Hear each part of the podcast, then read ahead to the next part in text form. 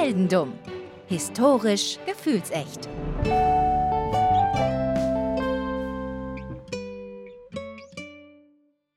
Hallo Philipp. Hallo Daniel. Ich weiß nicht, ob es dir aufgefallen ist, aber wir haben in den letzten zwei Staffeln eine Art Abschlussritual.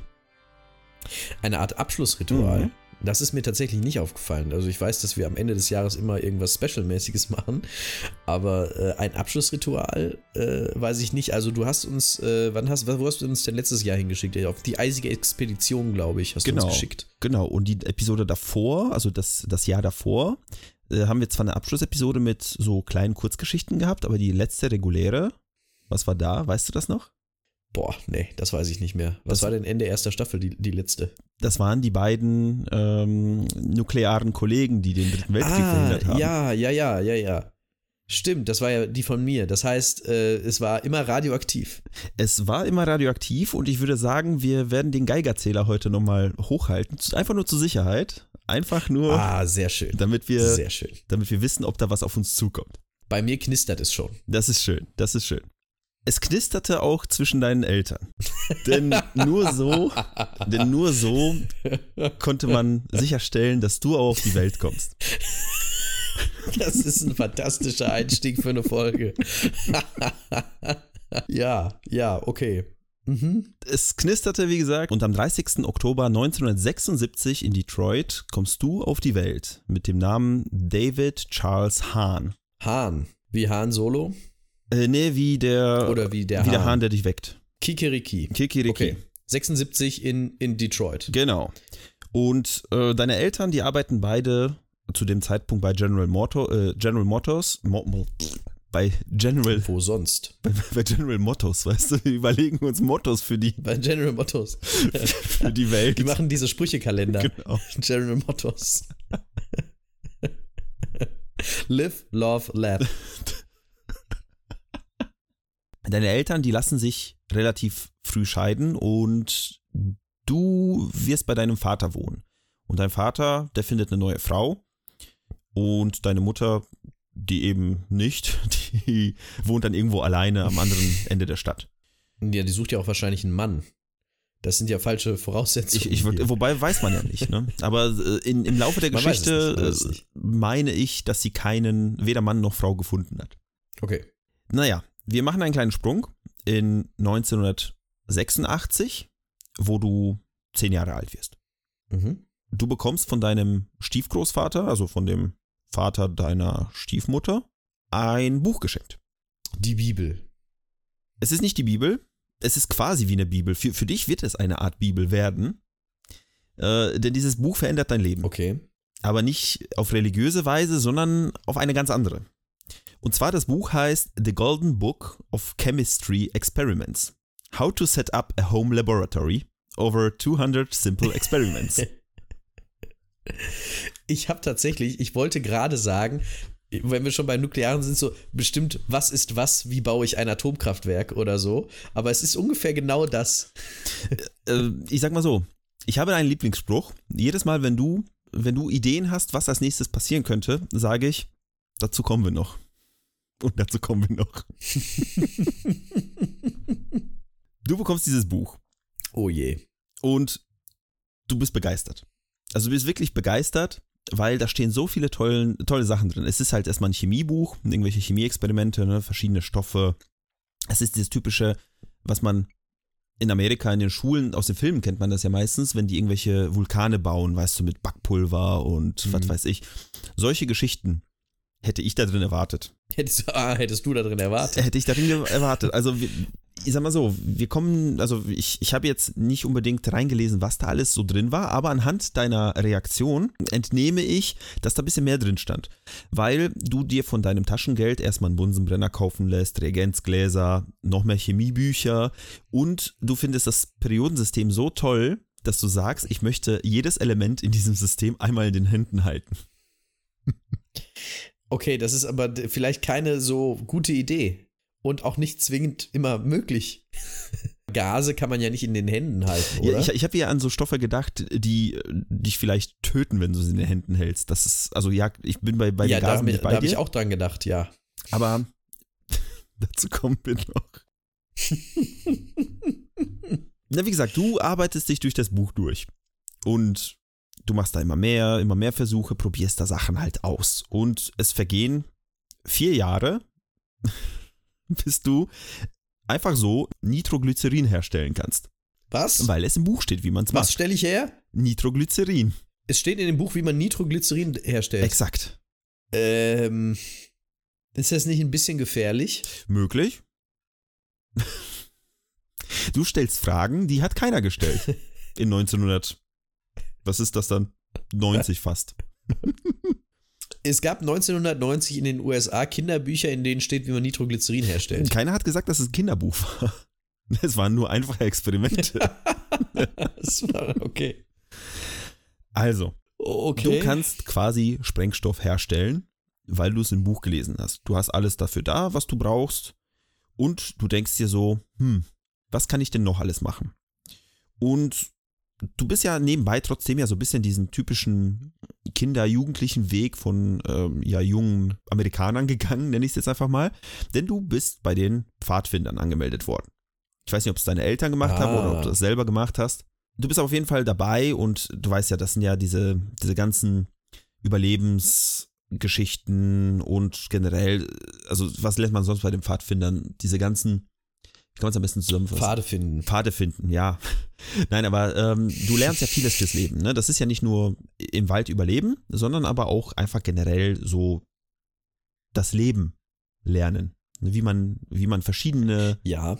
Aspekte des Lebens bestreitet, nenne ich es einfach mal zusammenfassend.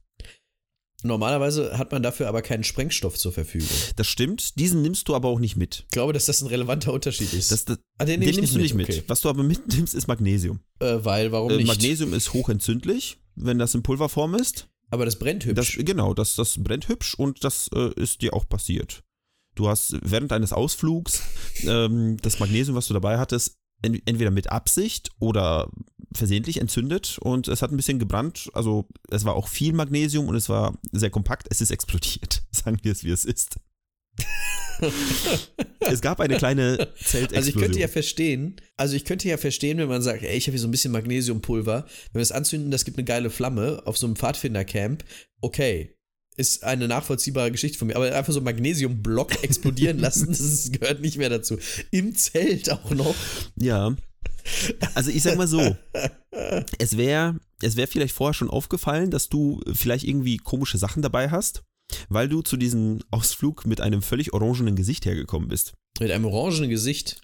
Aber ich habe ich hab nichts mit der Trump-Familie zu Nein, tun. aber ich glaube, Trump hat sich von dir inspirieren lassen, denn äh, du hattest damals schon, sag mal, damit rumexperimentiert, wie man künstlich äh, seine Haut bräunt. Du hast nämlich Cantaaxin benutzt. Das ist eine Chemikalie, die du dir ins Gesicht geschmiert hast und quasi die dauerhaften Effekte von dieser Chemikalie an deinem Gesicht getestet. Und ja, du wurdest nicht braun, du wurdest orange. Weil man Dinge ja auch am besten sofort an seinem Gesicht testet. Naja, du willst ja auch keine anderen Leute Weil das ja gefährden. eine schlaue Idee ist. Deswegen machst du es lieber selbst. man macht das doch trotzdem nicht. Egal, egal. Weiter im Text. Ich bin also irre. Ich bin kernirre. Sagen wir es, wie es ist. Ich sag mal so irre, ja, kann man, kann man so sagen. Ich find's nicht unbedingt, zumindest nicht von deinem Verhalten her. Aber ich schick dir mal ein Bild. Ich schick dir mal ein Bild und du sagst mir, ob du irre aussiehst oder nicht.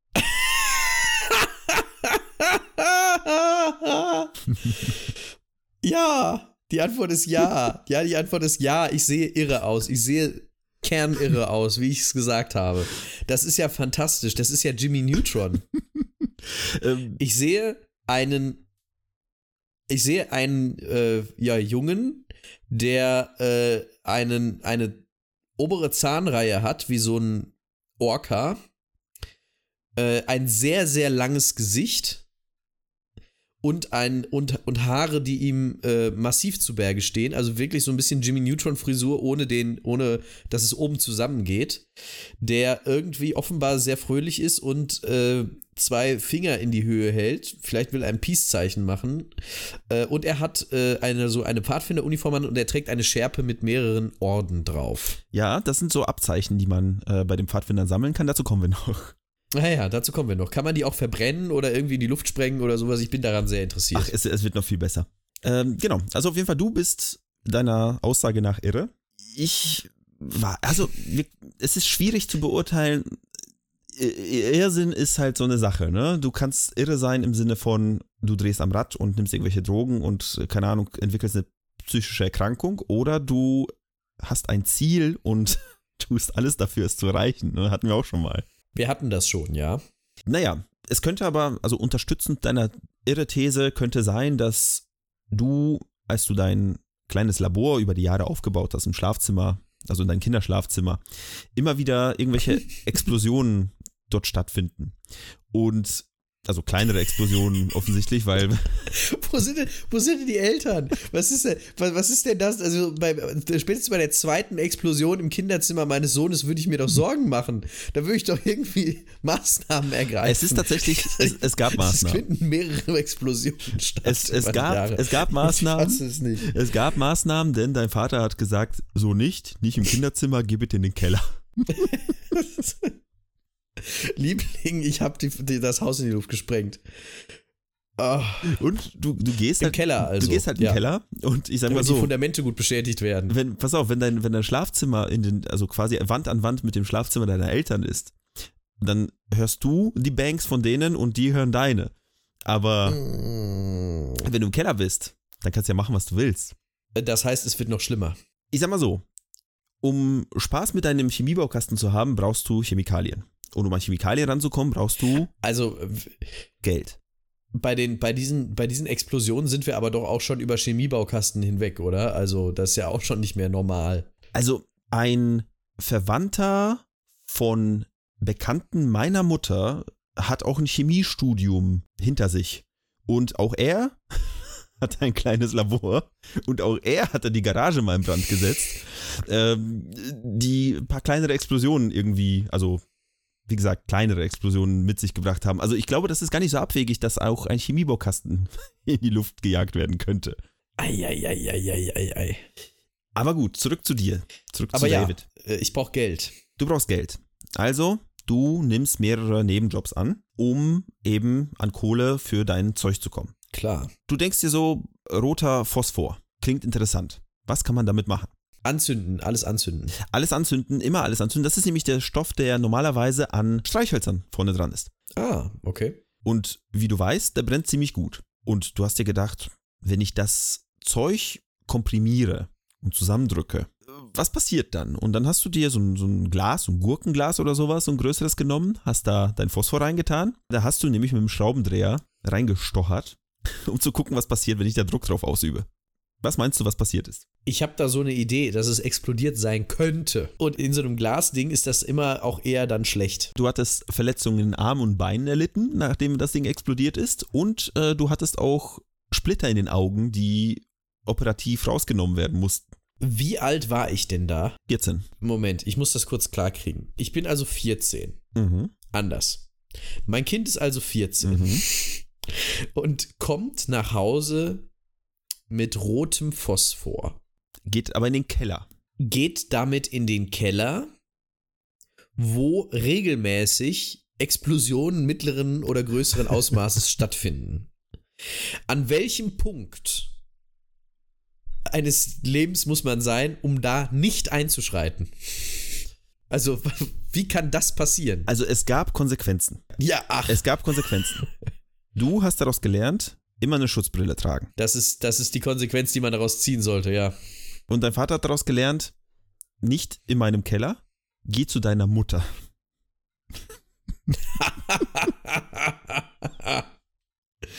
ja, ja, richtig so.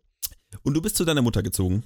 Und sie hatte am Haus so einen kleinen Hinterhof und die hatte so eine Scheune da drin. Oder da drauf. Und äh, Ach nee. du hast deiner Mutter dann gesagt, so, Mama, hier, Papa will nicht, dass ich hier lerne und äh, irgendwie die Welt vielleicht verbessere im Nachhinein. Äh, kann ich denn mein Labor zu dir in den Hinterhof ziehen? Und sie sagte natürlich ja. oh je. Und du hast dich in der Scheune aufgebaut und deine Mutter kam ab und zu mal vorbei und hat gefragt, was du so treibst. Sie hatte Interesse. Wie man das so macht, ja.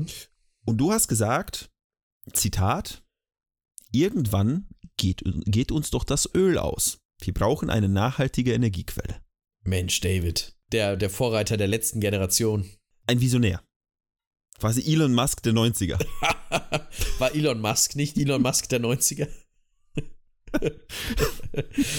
Wobei, ich weiß gar nicht, warte mal, sind wir überhaupt in, in 90, wenn du 14 bist? Ne, gar nicht. 80er. Nee, no, doch 90er. Ja, doch, Anfang 90er. der 90er. Auf jeden Fall, du hast dann angefangen in dem Labor bei deiner Mutter in der Scheune rumzuwerkeln. Dein Vater hat sich aber so gedacht, ey, dieser Junge, der hat so viel Potenzial und so viel Energie, die er irgendwie freisetzen muss. Also ob es jetzt in, in Explosionen oder körperlich ist, sei mal dahingestellt.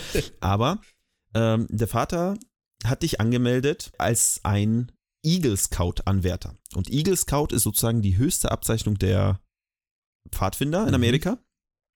Und dafür musst du bestimmte Aufgaben erfüllen und du musst sogenannte Badges sammeln. Und diese Badges sind genau diese Abzeichen, die du vorher auf der Schärpe gesehen hast. Ah ja. Und du musst über eine bestimmte Zeit, musst du 21 Badges zusammen, äh, zusammensammeln. Die kriegst du halt, wenn du etwas, ja, gelernt und angewendet hast. Es gibt 138 verschiedene Badges und wie gesagt, du musst 21 insgesamt sammeln und davon gibt es 13, die Pflicht sind.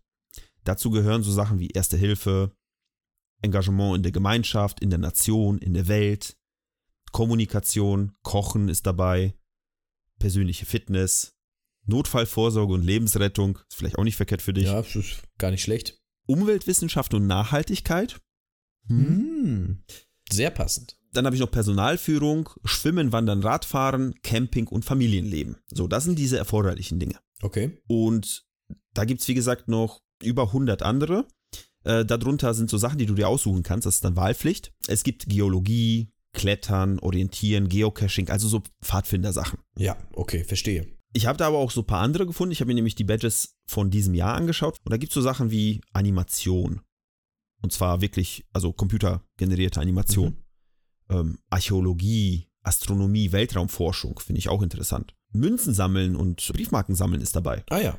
Verbrechenprävention, da sind Oh. wir plötzlich bei Minority Report. Ja. Schach ist dabei, Fingerabdrücke analysieren ist dabei, Game Design ist dabei, Golf, Skating, also du kannst wirklich mit jedem Hobby kannst du zu den Pfadfindern gehen und dich dort austoben. Und du aber hast deine 20 Stück dir da ausgesucht und da gab es noch ein weiteres, welches du unbedingt haben wolltest. Das gibt es übrigens bis heute und zwar Nuclear Science. Ja, natürlich. Und natürlich warst du der Erste und der Einzige, der bis dahin versucht hat, dieses Abzeichen zu holen. Sonst keiner. Also nur ich. Sonst keiner. Vor dir gab es keinen, ob es nach dir welche gab, weiß ich nicht, aber du warst auf jeden Fall der Erste. Okay. Und was tut man so, um so ein Abzeichen für Nuclear Science zu bekommen? Was denkst du? Äh, alle radioaktiven Elemente in die Hand nehmen. Ich glaube, dass äh, da sollte man bei, wo war es, Notfallvorsorge und Lebensrettung vielleicht gelernt haben, dass man es nicht machen Ja, soll. das stimmt. Äh, wir bauen uns ein Atomkraftwerk. Ja, Das war einfach. das war einfach. Nein, du, du baust ein Modell. Okay. Du baust ein Modell aus so Flaschen und Bechern und Strohhalmen, um zu zeigen, wie ein Atomkraftwerk funktioniert. Du tust dich aber auch mit ähm, Energieunternehmen zusammen. Also du rufst da an und sagst, hey, ich habe hier für die Eagle Scouts, ich mache meine Badge und ich hätte gerne von euch Hilfe, um eine Broschüre zu erstellen über Atomenergie Mhm. und wie so ein Kraftwerk funktioniert und so weiter und so fort. Du hast im Endeffekt Informationen gesammelt. Und du hast das Ganze gebaut und dann wurdest du sogar, eben weil du der Erste warst, in ein Krankenhaus eingeladen, in die Nuklearmedizin und dort konntest du dir auch angucken, wie das alles mit X-Ray und diese ganzen Isotopengeschichten, also du konntest quasi alles lernen, was nukleare Energie mit sich bringt. Okay. Das ist ja schon mal äh, im Moment noch ganz cool. Ja, absolut.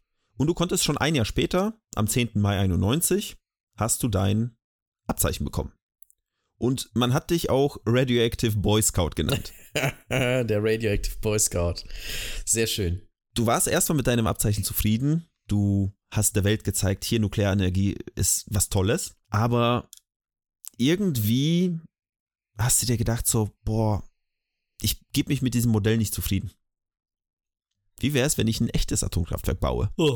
und dann den Leuten zeige, guck mal, damit kann man so viel mehr anstellen, als nur irgendwie so paar Strohhalme irgendwo hinstellen. Alleine auf die Idee zu kommen, wie wäre es, wenn ich ein echtes Atomkraftwerk baue? Alleine der Satz, da muss einem doch auffallen, hier funktioniert was nicht, hier stimmt was nicht. Leute, du kannst doch nicht einfach anfangen, ein Atomkraftwerk zu bauen. Was ist das denn? Kannst du schon. I- Auch in dieser Scheune oder was? In der Scheune deiner Mutter denkst du dir, baue ich jetzt ein Atomkraftwerk. Aber, und da kommt nämlich jetzt kleiner Rückschluss auf Rufus. Was haben wir bei Rufus gelernt? Bei Rufus haben wir gelernt, dass es gefährlich ist.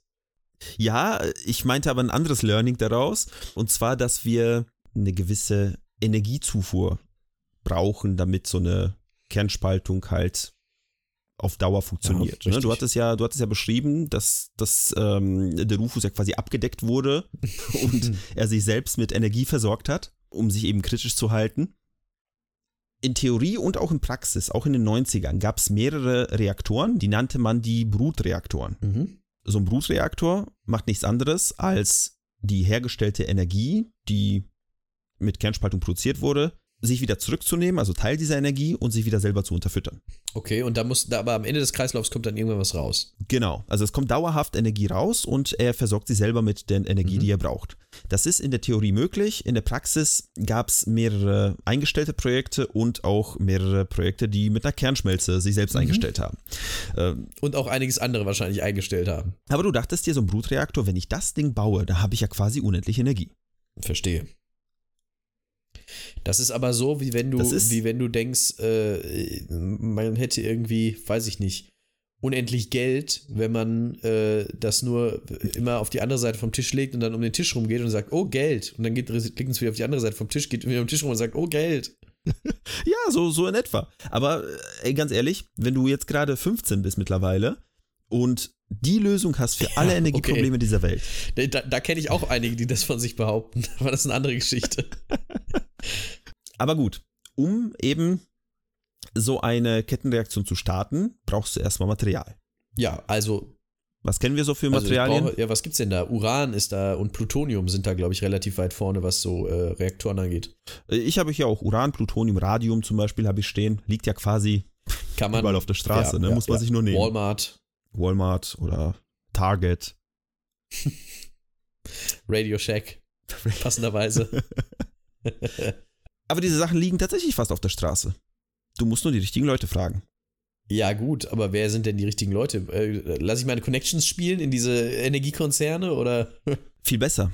Du machst äh, quasi die gelben Seiten auf und guckst bei allen Unternehmen, die Nuclear oder Atomic im Namen haben, rufst dort an und sagst, mein Name ist Professor Hahn, ich möchte mich beraten lassen. Ich arbeite an einem College und möchte meinen Schülern etwas über nukleare Science quasi beibringen. Und niemandem ist aufgefallen, dass der 15 ist. Es ist niemandem aufgefallen, dass er 15 ist. Am Telefon nicht. Also er hat ja halt rumtelefoniert, ne? Der sieht aus wie 11. Ja, warte mal, ich habe hab ein anderes Bild für dich, gerade wo du es sagst. Er sieht trotzdem noch aus wie 14, 15 vielleicht. Ja, er ist auch 15. Übrigens Oh daneben Gott, die oh Scheune. Gott, oh Gott, oh Gott, oh Gott. Ja, ich sehe die Scheune. Die Scheune ist, ähm, ja, ist eine Scheune, ne? Also wir sehen hier, das Bild ist vom 19. April 92. Oh, Äh, echt? Steht das da dran? Das steht unten Das hab ich rechts, gar nicht ja. gesehen. Ach, guck mal. Ja, tatsächlich. Da steht der Kollege hier mit so einer kurzen Hose und so einem T-Shirt äh, und winkt in die Kamera. Äh, die Haare sind mittlerweile etwas äh, gefallener, etwas kürzer. Der guckt aus seiner Scheune raus, in der es sehr unordentlich aussieht, wenn man zumindest, äh, vielleicht ist da wieder was explodiert, man weiß es nicht. Vor ihm steht, er hat auch noch irgendwas in der Hand, was man nicht erkennen kann, könnte so eine Dose sein oder so. Vor ihm scheint ein großes Loch zu sein, weil warum auch immer. Und da steht auch noch ein Kanister. Und da liegen noch gelbe Gummihandschuhe. Ja, die werden wohl nötig sein für seine Vorhaben, würde ich sagen, oder? Das denke ich aber auch mal.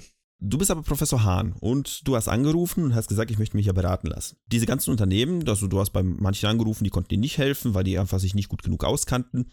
Aber manche haben dir einfach gesagt, ja, ja, ein Brutreaktor, so funktioniert das. Wir erklären dir das mal eben am Telefon. Wir das ist also wie im Flugzeug landen, übers Telefon, baut man auch scheinbar auch einen Brutreaktor. Das ist auch total irre, weil äh, wenn der Typ Professor wäre, dann müsste er das doch nicht erfragen.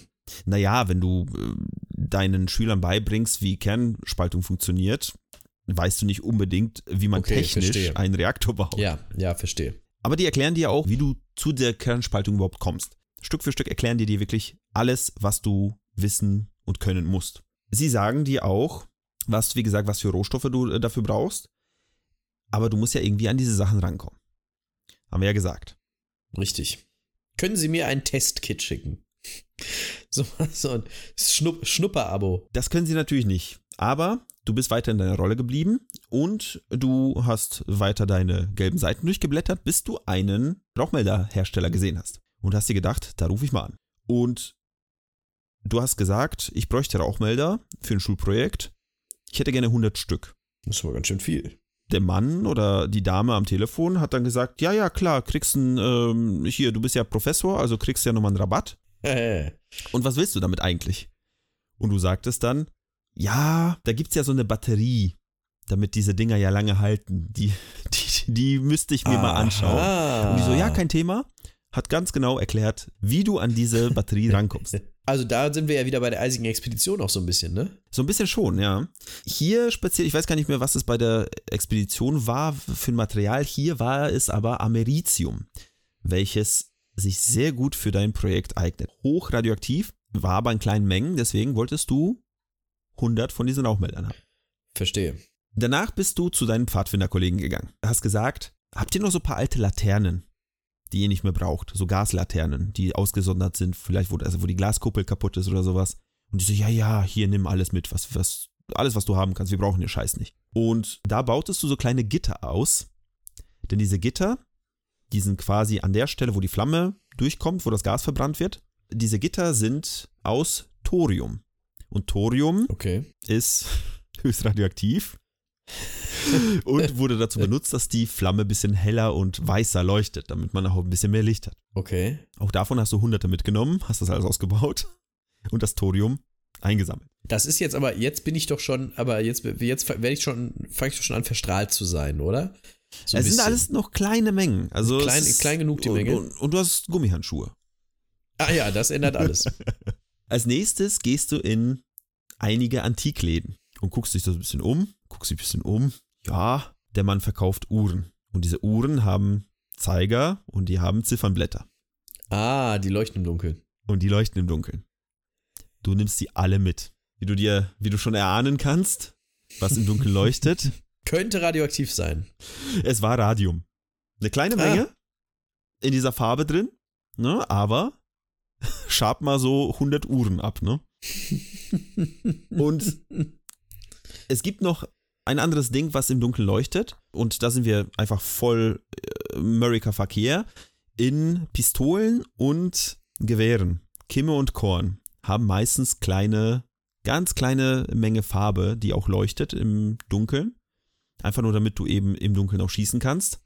Auch da bist du irgendwie drangekommen und hast Natürlich. dort Tritium abgeschabt, welches dafür benutzt wurde, damit das Zeug im Dunkeln leuchtet. Was man halt so macht, ne? Man hat ja ein paar Waffen noch da. Klar. Sicher. Um das Ganze abzurunden, bist du irgendwie an Kontakt an einem Händler, äh, von einem Händler aus der damaligen Tschechoslowakei gekommen und hast bei ihm einfach Uran gekauft. Keiner hat gefragt. Er sagte, ja sicher, kein Thema, schick ich dir. Was ist das denn? Einfach so, äh, einfach in der Tschechoslowakei angerufen und hat gesagt, ich hätte gern Uran. Ja, klar, kommt. Ja. Wollen Sie, wollen Sie Prime-Versand? Kommt dann früher. Tja, am Ende bist du nochmal kurz zum Krankenhaus gefahren, da hattest du ja schon mal einen Besuch gehabt bei der Radiologie und die sagten, ach, David, kein Thema, hier hast du noch ein bisschen Bariumsulfat, welches du brauchtest, um deinen Reaktor bauen zu können. Haben sie dir geschenkt. Einfach weil du dort bekannt warst. Und dann, wie es halt so kommt, aus dem Radium und, äh, und dem Americium bautest du einen Kern. Die hast du irgendwie zusammengedrückt, verschweißt, wie auch immer. Aus Thorium und dem Uran machtest du Pulver. Das hast du dann mit Alufolie ähm, irgendwie zusammengetan und hast daraus eine Ummantelung für den Kern gebaut. Und damit hast du einen ganz kleinen Rufus gebaut. Ach du liebe Güte, okay. Zuvor hattest du auch schon mal aus den Materialien eine, einen zweiten Kern gebaut, den hast du auch ummantelt. Ähm, da hast du aber vorher in dem Mantel ein kleines Loch gemacht, äh, damit da eben Neutronen rausgeschossen werden können. Du hast im Endeffekt eine Neutronenkanone gebaut, um den anderen Dass Kern man, klar, macht man so, ne? zu, äh, zu unterfüttern mit Energie. Ich hatte tatsächlich eine komplette Anleitung gefunden, äh, wie man diesen Reaktor baut, also wirklich mit allem drum und dran. Den würde ich jetzt aber weder, äh, also die Anleitung würde ich weder verlinken, noch würde ich erzählen, wie das geht. da bin ich ähm, für. Da bin ich für. Wir machen das trotzdem, ne? Das ist klar. Wir machen das, wir nutzen dieses Wissen für uns, aber wir geben es nicht weiter. Genau. Außerdem möchte ich jetzt nicht demnächst irgendwie vor Gericht stehen und, und angeklagt zu werden dafür, dass ich äh, jemandem erzählt habe, wie er einen nuklearen Reaktor bauen kann. Also bitte nicht nachmachen, was hier jetzt gerade erzählt worden ist und äh, bitte nicht googeln. Ja, und wenn ihr es doch macht, macht's wie David, der hat nämlich ganz viel Panzertape benutzt, offensichtlich. Das ist auch immer wichtig. Ganz wichtig. Das ist ja schließlich Panzertape, damit kann auch nichts explodieren. es hält zusammen. Ne? Das kann, ja. Das fliegt, fliegt. Außerdem hast du ja eine Schutzbrille angehabt. Ah ja, und meine Gummihandschuhe, richtig, richtig. Ganz wichtig, ganz Das wichtig. ändert alles. Naja, long story short, du hast einen Brutreaktor in deiner Scheune gebaut, bei deiner Mutter auf dem Hinterhof. Und wie gesagt, das Ding war so designt, dass es Energie produziert, sich selbst Energie abnimmt und wieder zuführt, um noch mehr Energie zu produzieren. Es war im Endeffekt ein selbsterhaltenes System, welches unendlich Energie produzieren konnte, potenziell. Okay. Das ist eine äh, ne, ne bahnbrechende Erfindung, oder? Eigentlich schon. Aber wie du weißt, wie ich dir schon erzählt hatte, es gab ja diese größeren Reaktoren, die schon mal gebaut wurden. Da gab es die eine oder andere Kernschmelze. Ich hatte jetzt aber nicht in dem Garten meiner Mutter eine Kernschmelze, oder? Äh, ich sag mal so, du warst die ganze Zeit mit dem Geigerzähler unterwegs und hast geguckt, ob es knistert. Und es hat geknistert, es hat geknistert und es hat immer mehr geknistert. Und das hat dir gefallen, weil du immer mehr Energie hergestellt hattest. Über Tage hinweg. Hm. Über Wochen hinweg. Es hat sich immer und immer mehr ein kleines bisschen hochgeschaukelt, aber es war nie kritisch. Was habe ich denn mit dieser, mit dieser Energie eigentlich gemacht? Erstmal nichts. Erstmal hast du geguckt und geforscht. Du hast im Endeffekt Ah, geforscht, okay. was du damit ma machen kannst. Äh, du hast den Geigerzähler auch immer dabei gehabt. Und irgendwann mal, ich weiß nicht, ob du von deinen Boy Scouts von der Schule, wo auch immer zurückkamst, du hast quasi schon fünf Häuser weiter, hat sich der Geigerzähler gemeldet und hat gesagt so, Oh. ey, Junge, du hast hier auf 300 Meter Entfernung irgendwie, vielleicht sogar mehr, äh, schon ähm, eine außerordentliche Radioaktivität. Das ist ein Problem. Das ist Das ein großes ist- Problem. das ist ein Problem. Und es ist auch dir klar geworden, hm, möglicherweise habe ich mehr Energie, als ich haben sollte. Und möglicherweise steht dieser, äh, di- dieser Reaktor kurz vor einer Kernschmelze. Ich überlege mir gerade, was machst du denn dann? Was machst du denn? Du kannst eigentlich nur bei allen Leuten klingeln und sagen, Leute, verlasst bitte eure Häuser. In, in der im, äh, Schuppen von meiner Mutter findet gerade eine Kernschmelze statt. also, wenn, wenn jetzt gleich einer zu mir kommen würde an die Haustür und sagen würde, sie müssen jetzt gehen, es findet eine Kernschmelze statt im äh, Hintergarten von ihren Nachbarn, dann äh, hätte, würde ich dem Vogel zeigen. Das hast du dir auch damals gedacht und hast gedacht, boah, ich mach's lieber heimlich. Ich mach's lieber heimlich. Du kannst doch da nicht wieder hingehen. Du kannst doch, also das ist doch gefährlich, da dann reinzugehen und zu versuchen, das zu stoppen, oder nicht? Es war egal, du musstest es stoppen, weil alles andere wäre ja, wäre ja gefährlich für die anderen. Es wäre Oh wär unvernünftig, das jetzt nicht zu stoppen. Also du bist da hingerannt und hast diesen Reaktor angefangen auseinanderzubauen, mitten im Betrieb. Weil die kannst du ja nicht einfach runterfahren. Wie denn auch? Wie denn? Ja, richtig. Also hast du bis zum Abend da rumgewerkelt und irgendwann mal hast du halt mehrere ja, Teile gehabt. Du hast den Reaktor selbst gehabt, also da, wo die, wo die Kernspaltung stattgefunden hat und das drumrum. Und dann wurde es irgendwann mal nachts und du hast das Ding einfach mal in, also auf den Arm genommen und in dein Auto geschleppt. Du hast deinen Kofferraum aufgemacht und hast äh, diese lau laufende Kernschmelze in deinen Kofferraum gesteckt und hast da irgendwie, du warst relativ laut. Es war irgendwie 2 Uhr nachts und deine Nachbarn haben gedacht, du klaust Reifen. Ah, okay. Und naja, sie haben die Polizei, Polizei gerufen. gerufen. Ja. Und die Polizei kam. Und die Polizei kam und hat dich gefragt, was machst du da? Und so, ja, ich mache hier nur mein Zeug und äh, die haben die nicht geglaubt und haben sich dann gedacht, ja, dann gucken wir uns mal an, was der so im Auto hat. Und du hast die gewarnt und hast gesagt, ähm, Leute, es ist ein bisschen radioaktiv. Vielleicht solltet ihr da nicht hingehen. Damals, wenn etwas radioaktiv war, war es natürlich eine Atombombe. Klar. FBI, ein Bomb Squad, und noch andere Behörden wurden gerufen. Ja, aber das verstehe ich jetzt aber schon auch irgendwie. Und äh, sie haben sich das mal angeguckt. Und der Bombsquad hat gesagt, nee, nee, keine Bombe, alles gut. Aber dass es eine Kernschmelze war, haben sie wahrscheinlich auch nicht gedacht. Äh, Ja und nein. Also die äh, haben sich das alles angeguckt, dann mit dem FBI abgeklärt und äh, noch eine andere Behörde dazu geholt. Und äh, sie haben natürlich auch gemessen. Und sie haben gemessen und es war einfach mal das tausendfache an der normalen Hintergrundstrahlung, was aus diesem Ding rauskam. Okay, das ist eine Menge, Das ist eine Menge. ich. Das ist eine Menge und es wurde der Federal Radiological Emergency Response Plan ausgerufen. Ähm, das ist nämlich der Plan, also beziehungsweise eigentlich äh, kommt das Ding nur im Rahmen eines nuklearen Terrorangriffs oder einer nuklearen Umweltkatastrophe ins Spiel. Okay, okay. Der wurde ausgerufen und Behörden kamen zusammen und äh, haben quasi dieses Auto geleert, haben das Ding mitgenommen und irgendwo nach Utah in die Wüste gebracht und dort wurde es zusammen mit anderen Atommüll vergraben. Okay. Äh, nur keiner hat über die Scheune gesprochen. Die, die natürlich auch radioaktiv verseucht war, ist ja klar. Nicht nur verseucht, da hat alles gestrahlt wie sonst was weiterhin, weil da waren ja noch andere Stoffe. Es war ja nicht alles in diesem Reaktor drin, also in dem, Ja, in dem Kern. ja. Zwei Monate hat es gedauert, bis jemand sich gedacht hat, vielleicht gucken wir uns da mal ein bisschen um. Vielleicht ist das eine gute Idee. Währenddessen ist offenbar äh, wahrscheinlich ein großer Teil der Bevölkerung in der Nähe an Krebs gestorben. Äh, Dazu kommen wir noch. Ähm, es Natürlich. Ist, es, es ist, es ist äh, Folgendes passiert. Nach zwei Monaten haben sich die Behörden von äh, so einer äh, Ökologie, schlag mich tot, ich, äh, das, das waren so viele verschiedene Behördennamen, die ich gelesen habe in der Recherche. Äh, Die haben sich das angeguckt, die sind dann in den Hinterhof gegangen, haben die Scheune, also mit dem Geigerzähler sind die rumgelaufen und haben gemerkt, ui, da strahlt ja ordentlich.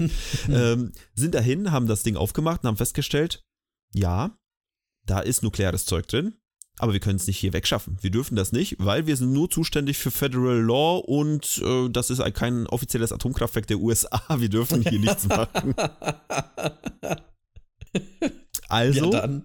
Die Bürokratie hat ihren Weg gesucht. Drei Monate später nochmal, also fünf Monate nach dem Incident, kamen die richtigen Leute und haben diese Scheune geräumt. Ja, ging ja fix. Auch das Zeug wurde dann irgendwo hingeschafft. Wahrscheinlich auch nach Utah in die Wüste.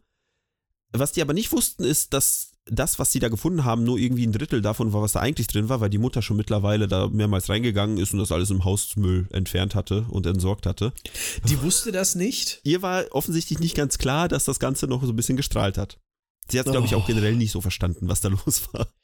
Ah, Gott, oh Gott, oh Gott, oh Gott, oh Gott, oh Gott. Das ist ja furchtbar. Die, die, die arme Frau. Weißt du, die liegt da im Bett, während äh, fünf Meter weiter in der Scheune der Sohn ein Atomkraftwerk baut. Das kann doch wohl nicht wahr sein.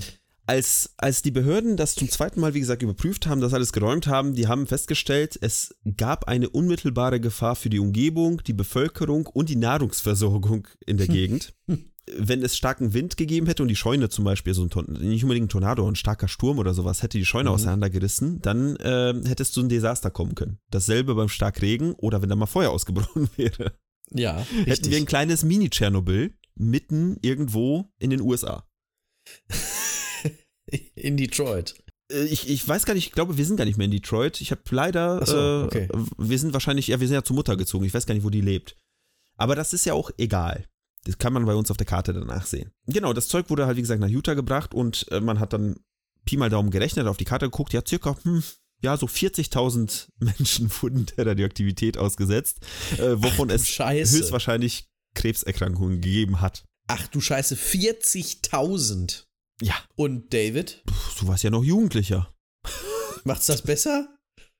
Äh, du, war, du warst Jugendlicher, das heißt, du hattest ein langes Leben vor dir und man hat dir auch nichts irgendwie, also du hast ja einen Reaktor gebaut. Man hätte dich theoretisch dafür verklagen können wegen äh, irgendwie nuklearer Verseuchung und Terrorismus und was weiß ich, aber du warst halt ein junger Bursche ähm, und du warst ein Eagle Scout und das hat alles zu deinem äh, zu deiner Ausbildung gehört. Deswegen war es alles nicht so schlimm.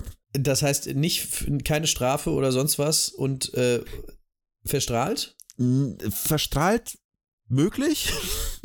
Wahrscheinlich. Wahrscheinlich. Von der Strafe habe ich jetzt nichts gelesen. Da gab es wahrscheinlich so ein äh, auf die Finger hauen äh, und das war's. Du bist aber auch danach, also ich weiß gar nicht, habe ich ein Jahr, habe ich habe leider kein Jahr stehen. Du bist ja du bist später zu der Navy gegangen. Mhm. Weil du dir gedacht hast, so, ja, weiß ich nicht, bei meiner Mutter kann ich jetzt nicht bleiben wahrscheinlich. Äh. Die ist noch sauer wegen des Zwischenfalls mit dem Atomkraftwerk. Beim Vater war es wahrscheinlich auch schwierig, der hat dich ja rausgeschmissen. Also bist du zur Navy gegangen und hast da lustigerweise auf dem Flugzeugträger USS Enterprise gedient. Äh, der war nuklear angetrieben, also. Ja. Mensch. Der Kreis schließt sich. Der Kreis schließt sich. Ähm, da warst du eine Zeit lang und hast den Rang des äh, Petty Officers äh, erreicht, was bei uns ein Mat wäre, also quasi ein Unteroffizier der Marine. Mhm. Ähm, dann hat sie irgendwie auf dem Flugzeugträger nicht mehr gefallen, also bist du zu den Marines gegangen. Und äh, dort hast du auch eine Zeit lang gedient. Und dort warst du ein Lance Corporal, was bei uns ein Hauptgefreiter ist. Also das, was du okay. früher bei dem Grundwehrdienst am Ende eigentlich erreicht hattest. Also jetzt nichts Wildes. Ähm, du wärst auch länger geblieben, aber du hattest langsam angefangen, gesundheitliche Probleme zu entwickeln. Ach Mensch. Äh, weswegen du, ähm, naja, entlassen wurdest. Nicht unehrenhaft, weil du ja nichts dafür konntest und auch keine Scheiße gebaut hast oder sowas. Äh, du mhm. wurdest einfach gehen lassen aus medizinischen Gründen. Und das wäre ja eigentlich auch schon deine Geschichte gewesen, wenn du nicht 2007, was schon äh, eine, eine längere Zeit ist, plötzlich auf den äh, Kika des FBIs gelandet wärst. Ach Mensch, warum das denn? Warum denn jetzt, 15 Jahre später? Irgendeiner hat dich an die FBI verpfiffen und hat gesagt, du hast noch einen zweiten Nuklearreaktor im Kühlschrank stehen. Moment, habe ich? Du wurdest angerufen und gefragt, hast du einen Nuklearreaktor im Kühlschrank stehen? Du hast gesagt, nein. Und da hat das, äh, das FBI gesagt, ja, okay. Das beantwortet meine Frage nicht. Habe ich? Ich sag mal so. Du wurdest ein paar Monate später verhaftet. Oh Gott, oh Gott, oh Gott. Weil du Rauchmelder geklaut hast. Oh.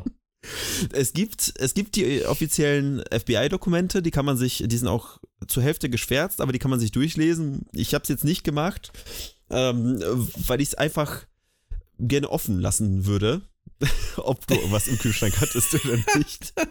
Ich, ich halte es für wahrscheinlich. Ich muss sagen, ich halte es für wahrscheinlich. Ich fand es auch interessant, es gab eine, nämlich eine Quelle, ich glaube, es war einer von den Leuten von den Marines, mhm. der gesagt hatte, ey, dieser Typ er dreht völlig am Rad. Er hat einen Reaktor im Kühlschrank.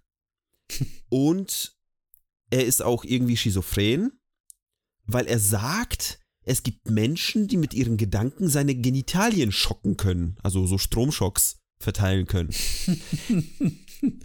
er hat einen sehr hohen Kokainkonsum mhm, mhm. und ich verstehe. glaube, er will einen zweiten Reaktor bauen. Verstehe, verstehe, verstehe. Es passt alles zusammen.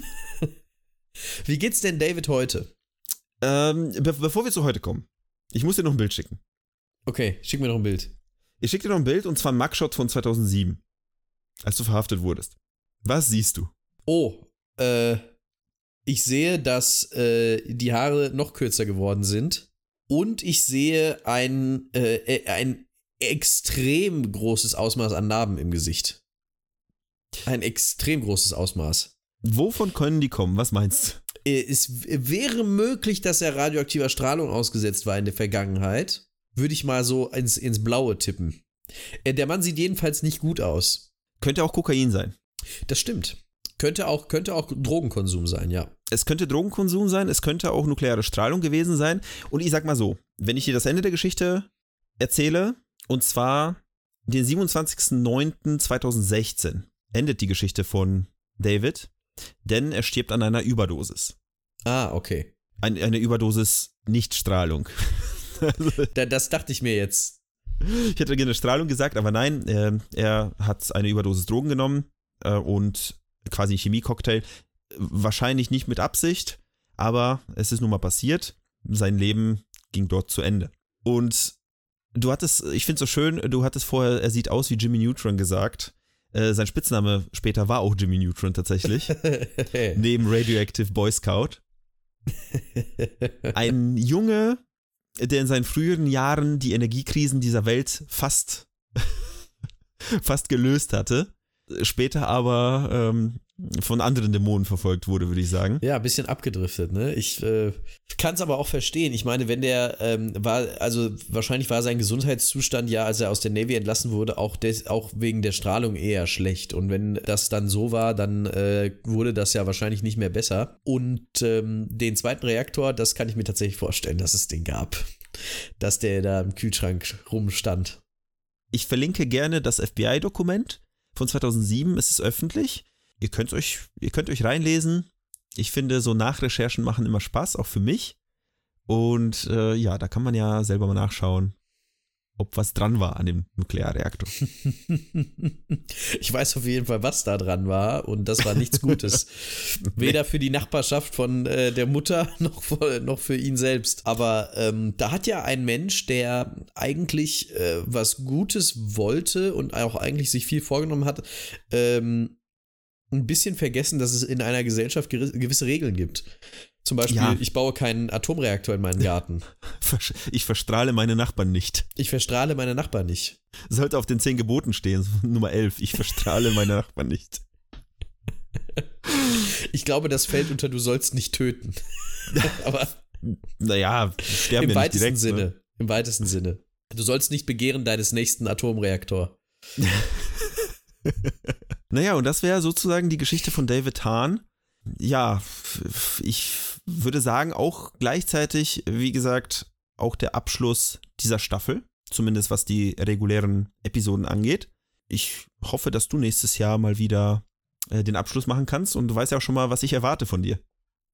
Ja, aber es muss offenbar was Radioaktives sein. Das äh, kriegen wir aber hin. Ich habe da noch was äh, in der Pipeline, wo es äh, um ganz spannende Themen geht. Äh, die auch was mit Radioaktivität zu tun haben. Eine Bombengeschichte, würde ich sagen. Absolut. ja, gut, Philipp. Vielen Dank dafür, die war, die war klasse. Ähm, ein sehr guter Abschluss unserer Staffel. Ein äh, komplett, ein, ein, wilder Ritt, muss man sagen, durch, durch, die, durch die 90er Jahre.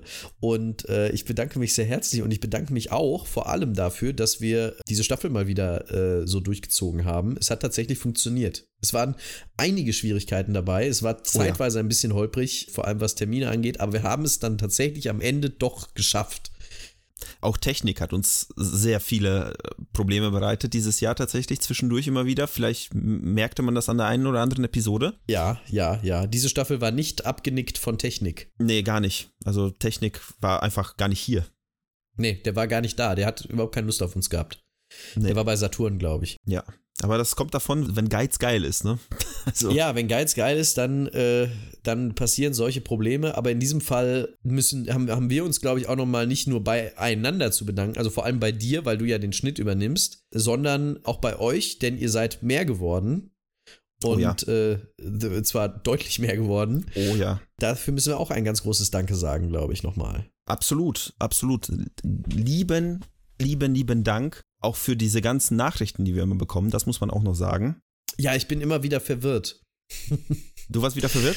Nee, ich bin immer wieder verwirrt davon, weil so. ich habe, äh, weil ich habe keine, auf meinem Handy habe ich keine Instagram-Notifications an und immer wenn ich auf Heldendum dann gehe, dann sehe ich irgendwie Kommentare, die gekommen sind und Likes und so und dann bin ich immer, bin ich immer völlig überwältigt davon, dass da Menschen sind, die sagen, oh, ich freue mich oder sowas. Das ist was Tolles. Also wie gesagt, wir wollen, wir wollen es ja nicht an Zahlen festmachen, ne, aber Standpunkt, Zeitpunkt der Aufnahme, wir sind bei über 4000 Leuten, die regelmäßig reinhören. Das ist sehr schön.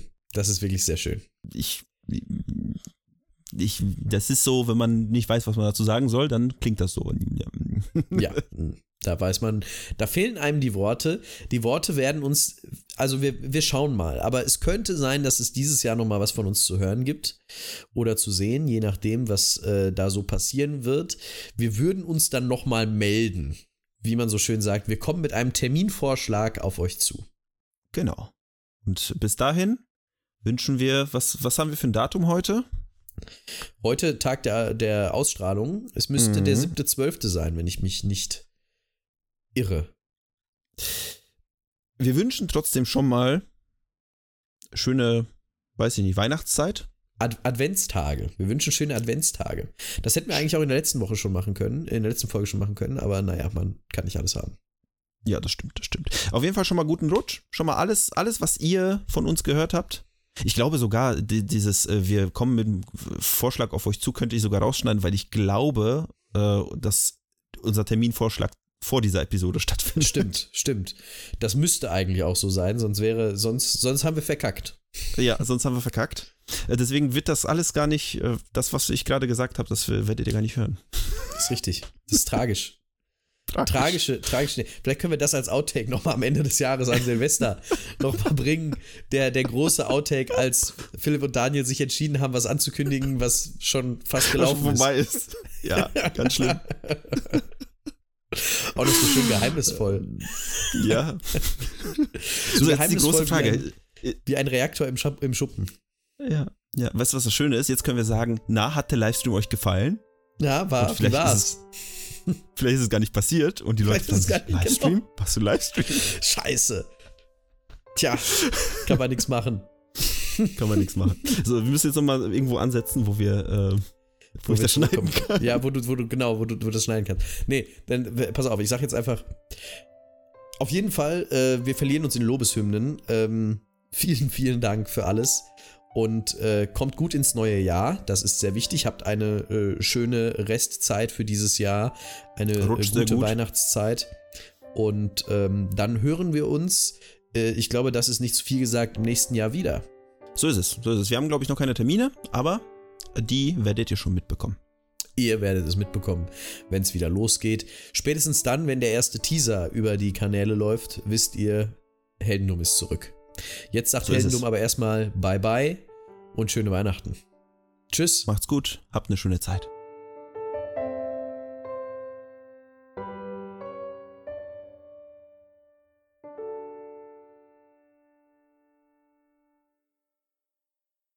Das war Heldendum, ein Podcast von Philipp Kalweit und Daniel Sibisiuk mit Musik von Enrico Waschenko. Mehr Infos zum Projekt findet ihr in den sozialen Medien oder auf heldendum.de.